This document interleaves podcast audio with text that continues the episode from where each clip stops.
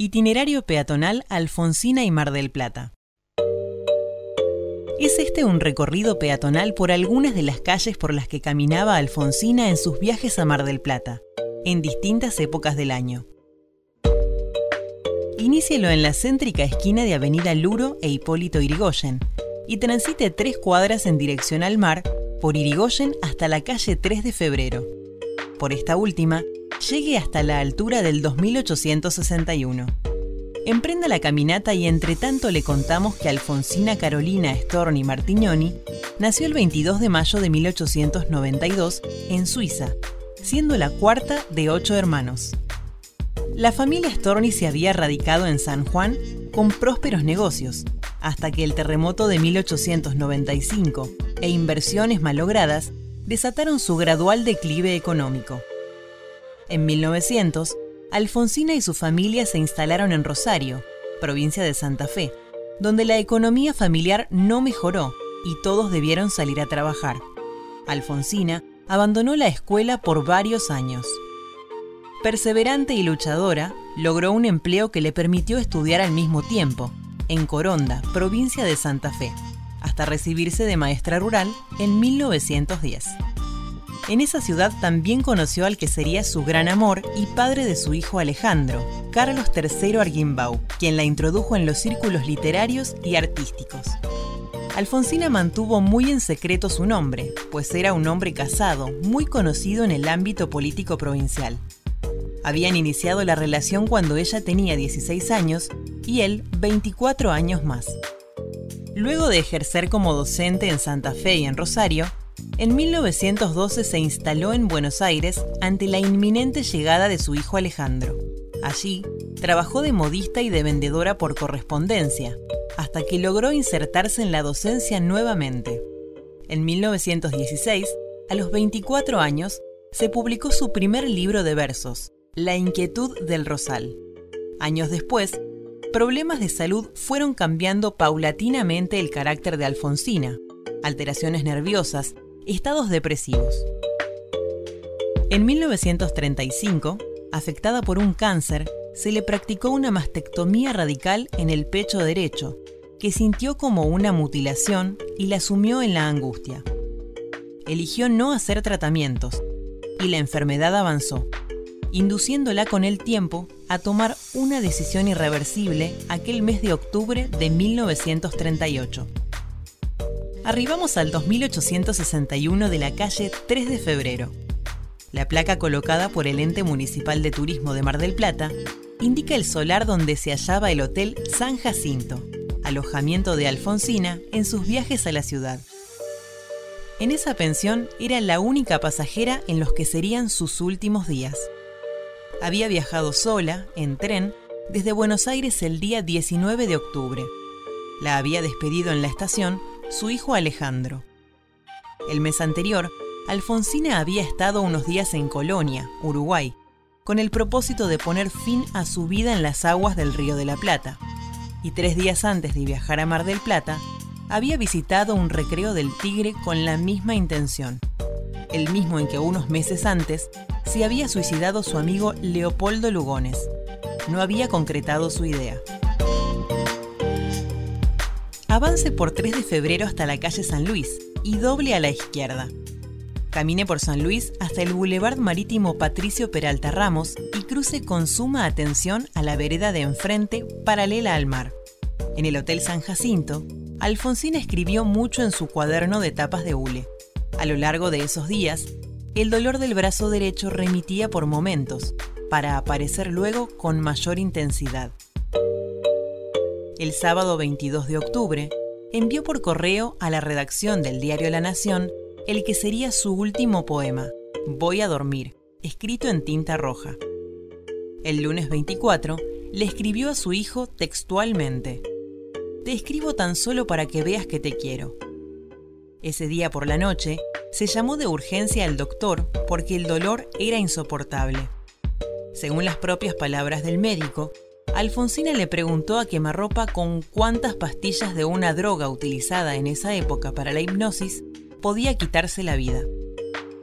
Ante la respuesta del médico, advirtiéndole que un lavaje de estómago solucionaba el problema, Alfonsina le preguntó qué pasaría si se tiraba al mar. Poco tiempo después, a primera hora del martes 25 de octubre, Alfonsina abandonó su habitación y caminó hacia la costa.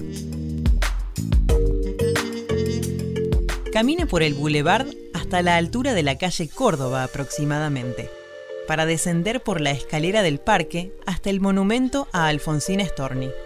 El poema Voy a dormir, que Alfonsina había enviado tres días antes de su muerte a Roberto Barilli, corresponsal del diario La Nación de Buenos Aires, fue publicado el miércoles 26 de octubre de 1938, junto a la noticia de su deceso. Reflejaba una decisión irreversible.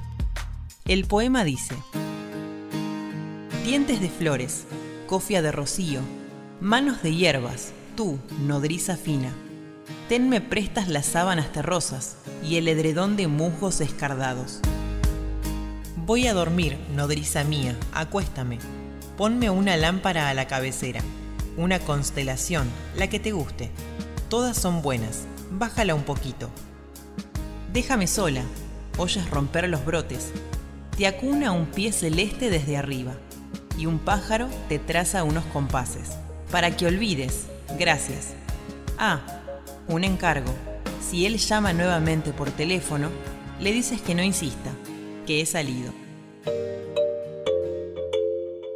El original de este poema es uno de los tesoros que guarda el Archivo Museo Histórico Municipal Don Roberto Barili de Mar del Plata. Recuerde consultar la guía de actividades mensual del ente municipal de turismo para conocer días y horarios de visita del museo. El monumento está ubicado frente a la playa donde Alfonsina puso fin a su vida. Está enmarcado por el Océano Atlántico y una espectacular vista panorámica de la costa. En un gran bloque vertical de piedra Mar del Plata, el escultor Luis Perlotti talló un bello bajorrelieve que representa a la poetisa de cara al mar, con sus cabellos y sus prendas al viento. El monumento fue donado por Benito Quinquela Martín en 1948 en el décimo aniversario del fallecimiento de su amiga Alfonsina. Tanto Perlotti como Quinquela participaban con ella de las reuniones de la peña del Café Tortoni de Buenos Aires. Camine por el Paseo Dávila hacia el norte, hasta su intersección con el Boulevard Marítimo Patricio Peralta Ramos. Cruce a la vereda marítima del paseo con sumo cuidado por el tránsito. Camine hasta el extremo norte de la Plaza España, ubicada enfrente, disfrutando también del paisaje marino. En la década de 1930, en este extremo sur de la playa La Perla, estaba la sede del Club Argentino de Mujeres, desde cuyo espigón se arrojó al agua Alfonsina. Uno de sus zapatos fue encontrado trabado entre dos tablas del mismo. Esto fue corroborado por el periodista e historiador Roberto Barilli, fundador del Archivo Museo Histórico Municipal que lleva su nombre quien tuvo entre sus manos este calzado.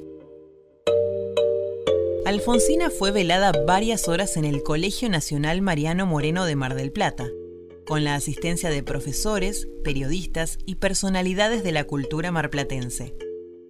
Luego el ataúd fue embarcado en el tren de las 21.30 horas a Buenos Aires, donde lo esperaba su hijo. Al velatorio asistieron los escritores y artistas Enrique Larreta, Leopoldo Marechal, Ricardo Rojas, Eduardo Mallea, Oliverio Girondo, Manuel Galvez, Baldomero Fernández Moreno, entre muchos otros con los que trabó amistad. Finalmente, se la trasladó al cementerio de la Chacarita, donde permanece desde entonces. Entre su primer libro de versos, La inquietud del Rosal, de 1916, hasta las apariciones en 1938 de Mascarilla y Trébol y Antología Poética, esta última con versos elegidos por ella misma, Alfonsina publicó varios libros. El dulce daño, Irremediablemente, Languidez, Ocre, Poemas de amor, dos farsas pirotécnicas y Mundo de siete pozos. También escribió comedias como El amo del mundo. En su intensa actividad, Alfonsina daba conferencias y recitales poéticos y participaba de otros actos culturales. Durante la Primera Guerra Mundial, colaboró en acciones de ayuda para los afectados y escribió acerca del sufrimiento de los niños como consecuencia de ella. Fue fundadora de la primera Sociedad Argentina de Escritores, de la Peña del Tortoni, de la Agrupación de Mujeres de Letras y Artes, del Club de Artistas, Escritores y Amateurs Laberinto, que integró junto a otras reconocidas personalidades de la cultura argentina de ese tiempo. Una vida intensa. Como una prolongación de la Plaza España hacia el norte, en Boulevard Marítimo Patricio Peralta Ramos, entre Chacabuco y Catamarca, se encuentra la plazoleta Alfonsina Storni. Frente a ella, el mar devolvió a la playa el cuerpo de Alfonsina pocas horas después de su muerte. Fue el 25 de octubre de 1938. Se había ido la ñata, como la llamaban sus padres por su nariz respingada, la niña curiosa con ideas y preguntas atrevidas, la alumna sobresaliente y precoz, la docente amorosa y dedicada, una de las tres poetisas de América, distinción que compartía con Juana de Ibarburú y Gabriela Mistral. Una mujer extremadamente sensible, cálida, dueña de una poesía sincera y humana, a veces triste, a veces temeraria cuando se enfrentaba a los convencionalismos sociales, de una gran riqueza espiritual. Había partido un ser excepcional. Si desea conocer más de la biografía de Alfonsina Storni, recurra al link Información extendida de estas audioguías.